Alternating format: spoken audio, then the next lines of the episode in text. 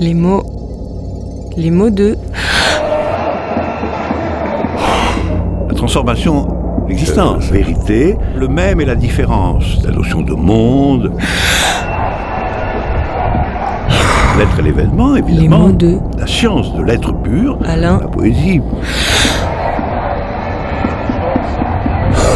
L'être là. 1, 2, 3, 4, 5, 6, 7. Les mots de. En principe, on ne peut pas dire. Alain Badiou. Une série en 10 épisodes. Identité et différence. Bonjour Alain Badiou. Bonjour. Nous continuons le, le parcours euh, des notions euh, importantes après cette euh, notion de, de, de vérité et euh, précédemment euh, les notions d'être euh, et euh, d'existence. Il y a deux notions qui fonctionnent ensemble, qui sont identité et différence. Et lorsqu'on vous lit, on peut aussi se dire finalement toute la philosophie d'Alain Badiou, c'est une philosophie de l'identité et de la différence. C'est-à-dire que euh, la, grande question euh, est celle qui s'est présentée au, tout début de la philosophie comme la question du même et de l'autre. Euh, Une transposition de identité et différence. On en a parlé à propos de la notion d'être. Finalement, euh, est-ce que l'être, c'est ce qui est toujours le même Ou est-ce que l'être, c'est ce qui est toujours différent? Est-ce que c'est le mouvement qui est véritablement ce qui est, ou est-ce que c'est euh, euh, la figure de l'immobilité, de l'un? Alors, c'est vrai que toute la philosophie, c'est toujours une tentative de surmonter cette opposition. On appelle ça en philosophie la dialectique. La dialectique, c'est tenter de penser le même comme différent ou le différent comme même, c'est-à-dire c'est d'intérioriser la différence. C'est un problème dont on, peut donner immédiatement des, illustrations euh, politiques, qui sont peut-être les plus, les plus simples. Vous savez qu'en politique, euh, la question de l'identité de la différence est une question cruciale, hein, puisque euh, toute politique, jusqu'à nos jours, c'est toujours représentée dans un cadre identitaire d'abord. C'est-à-dire toute politique, politique nationale, par exemple. hein. Et, mais qu'est-ce que c'est que la nation? Est-ce que la nation euh, c'est une identité. Euh, et, Ou est-ce que la, la nation, c'est le rassemblement ou l'unification de différences. C'est un problème qui encore aujourd'hui est un problème euh, qui tourmente en fait toute la vie, toute la vie politique. Est-ce que la politique se fonde sur la contradiction, la thèse marxiste, malgré tout? Une société, c'est une société euh, qui est définie par la lutte principale qui la constitue, euh, la lutte de classe centrale qui la constitue, ou est-ce qu'au contraire, une société, c'est une unité euh, collective rassemblée autour d'un système de valeurs, d'un système de représentation? Le conflit majeur du XXe siècle, qui a été le conflit entre fascisme et communisme, il faut dire les choses comme elles sont, le conflit entre fascisme et communisme a été absolument le conflit entre une conception de la société fondée sur l'identité, le fascisme, alors euh, voilà, euh, la race euh, aryenne, euh, la nation allemande, la catholicité espagnole, tout ce que vous voulez, et une notion de la politique qui est quand même fondée sur la contradiction. Fondée sur la contradiction qui peut être sans doute surmontée, mais qui sera surmontée en direction de l'universel, pas en direction d'une identité particulière.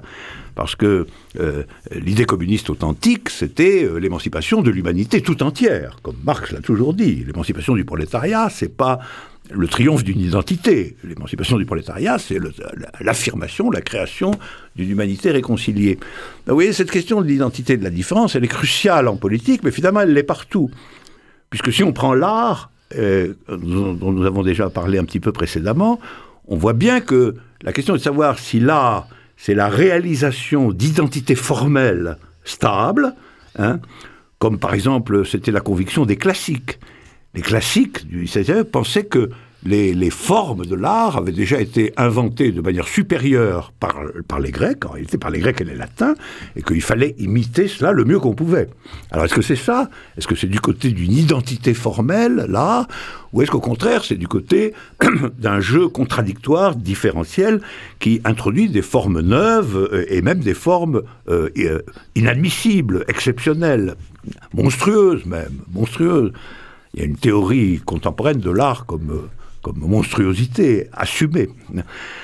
Donc dans tous les domaines, on a, on a, on a, on a cette, euh, ce problème. Et ce que moi je tente de dire, c'est que euh, il y a un, un fond euh, identitaire, si l'on veut, absolument neutre, mais que ce fond est multiple. C'est la multiplicité. On en a parlé à propos de la notion de l'aide. Donc il y a un fond neutre qui d'une certaine façon n'est ni, ni identique ni différent, il est multiple.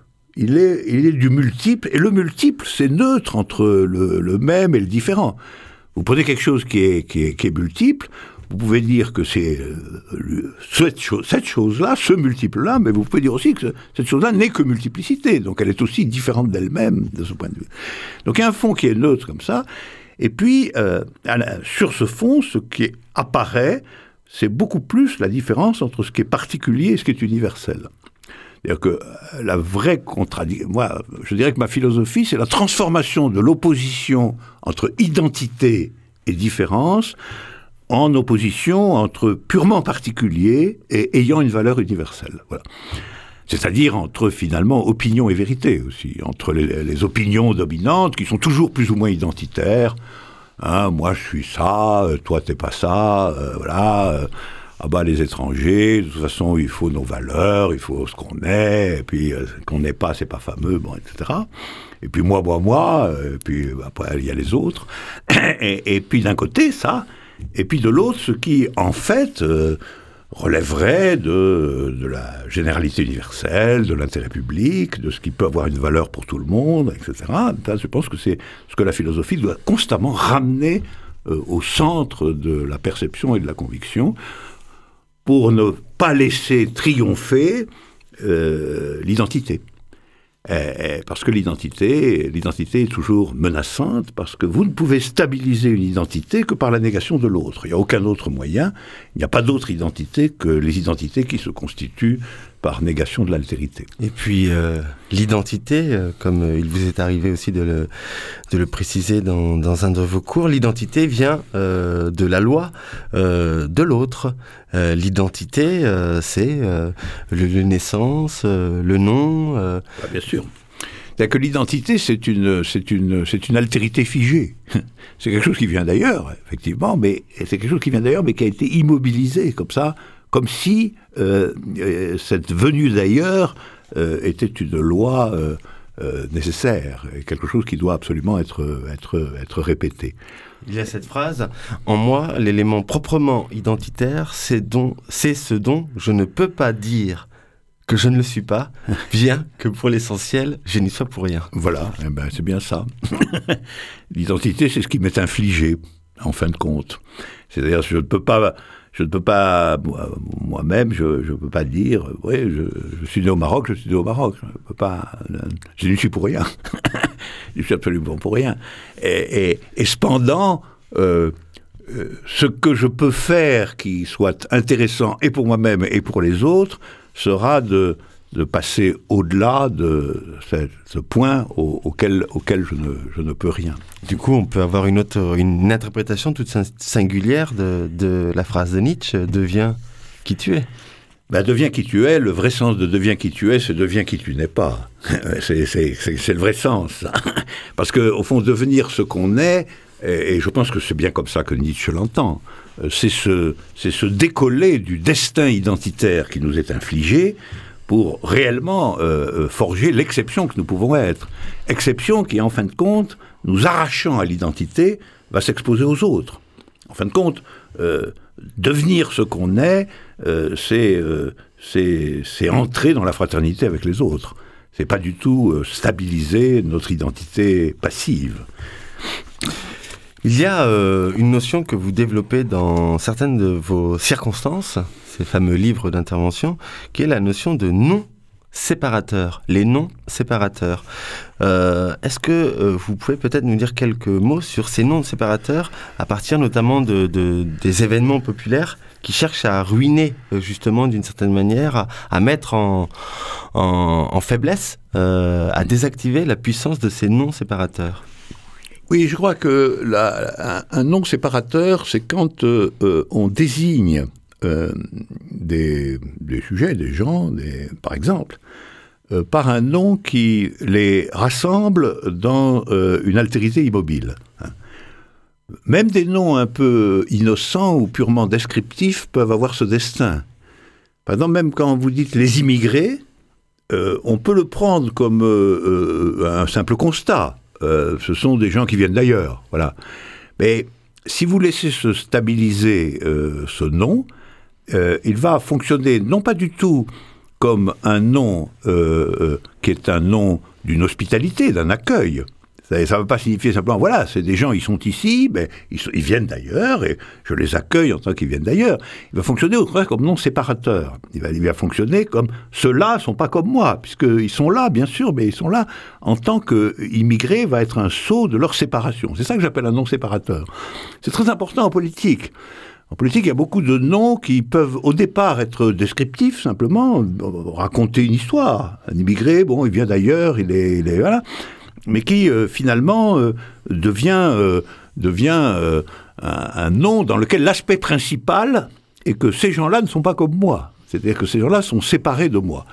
On sait très bien qu'aujourd'hui, même des noms purement descriptifs, euh, comme musulmans, peuvent fonctionner comme ça, par exemple. Alors, musulman, en fin de compte, ça désigne quoi? Ça désigne quelqu'un qui a une religion particulière, comme chrétien. Mais on, sait très bien que euh, ça peut devenir un nom séparateur, c'est-à-dire ça peut devenir un nom qui, au lieu de prescrire la possibilité d'une communauté, euh, va prescrire l'impossibilité d'une communauté.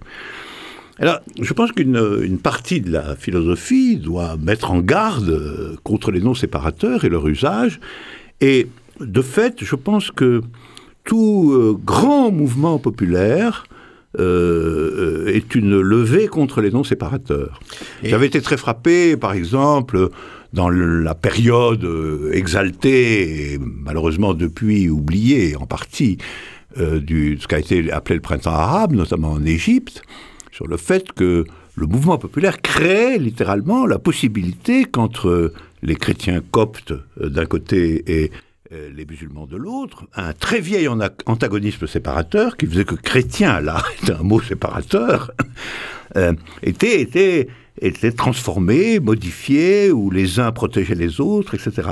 Et ça, c'est quand même une des ressources du mouvement populaire, qui est de, de se débarrasser, euh, autant que faire se peut, des, des, des, non-séparateurs.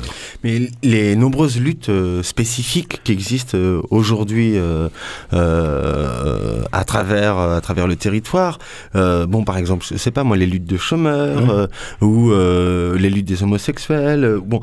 Est-ce qu'ils quoi ils, reconduisent des noms séparateurs Je pense que non. Je pense qu'au contraire, ils en appellent à une opinion générale pour que le nom cesse d'être séparateur.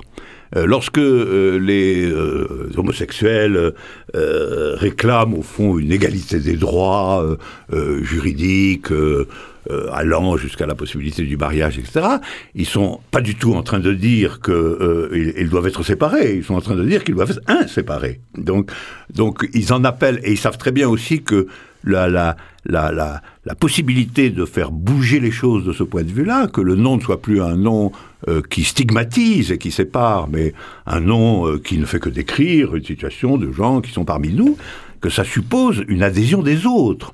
Et c'est pour ça que c'est, expressément une lutte contre les noms séparateurs. Et je pense que c'est absolument général. Euh, dans, dans, les, dans les récits de, de grandes luttes ouvrières, il y a toujours un moment où on cherche l'appui, le soutien, et voire même la participation de gens qui ne sont pas directement concernés euh, par la lutte en question, mais qui, pour des raisons universelles, précisément, non identitaires, vont cependant la soutenir, la rallier, etc. C'est absolument fondamental. Donc, euh, en, politique, on pourrait trouver des exemples d'ailleurs, mais en politique, c'est absolument clair que toute... Euh, tout, tout, tout mouvement véritable, tout mouvement populaire véritable, tout mouvement politique véritable, on peut toujours montrer qu'il a besoin de, de mettre fin à la fonction séparatrice d'un certain nombre de, de, de mots. Moi, j'ai connu, j'ai beaucoup pratiqué ça, j'ai été militant euh, dans, dans, les usines et dans, et dans aussi les, les, les foyers étrangers. J'ai vu à quel point il y a toujours des moments de la lutte où se débarrasser du caractère séparateur des noms est absolument fondamental. 1, 2, 3, 4, 5, 6, 7.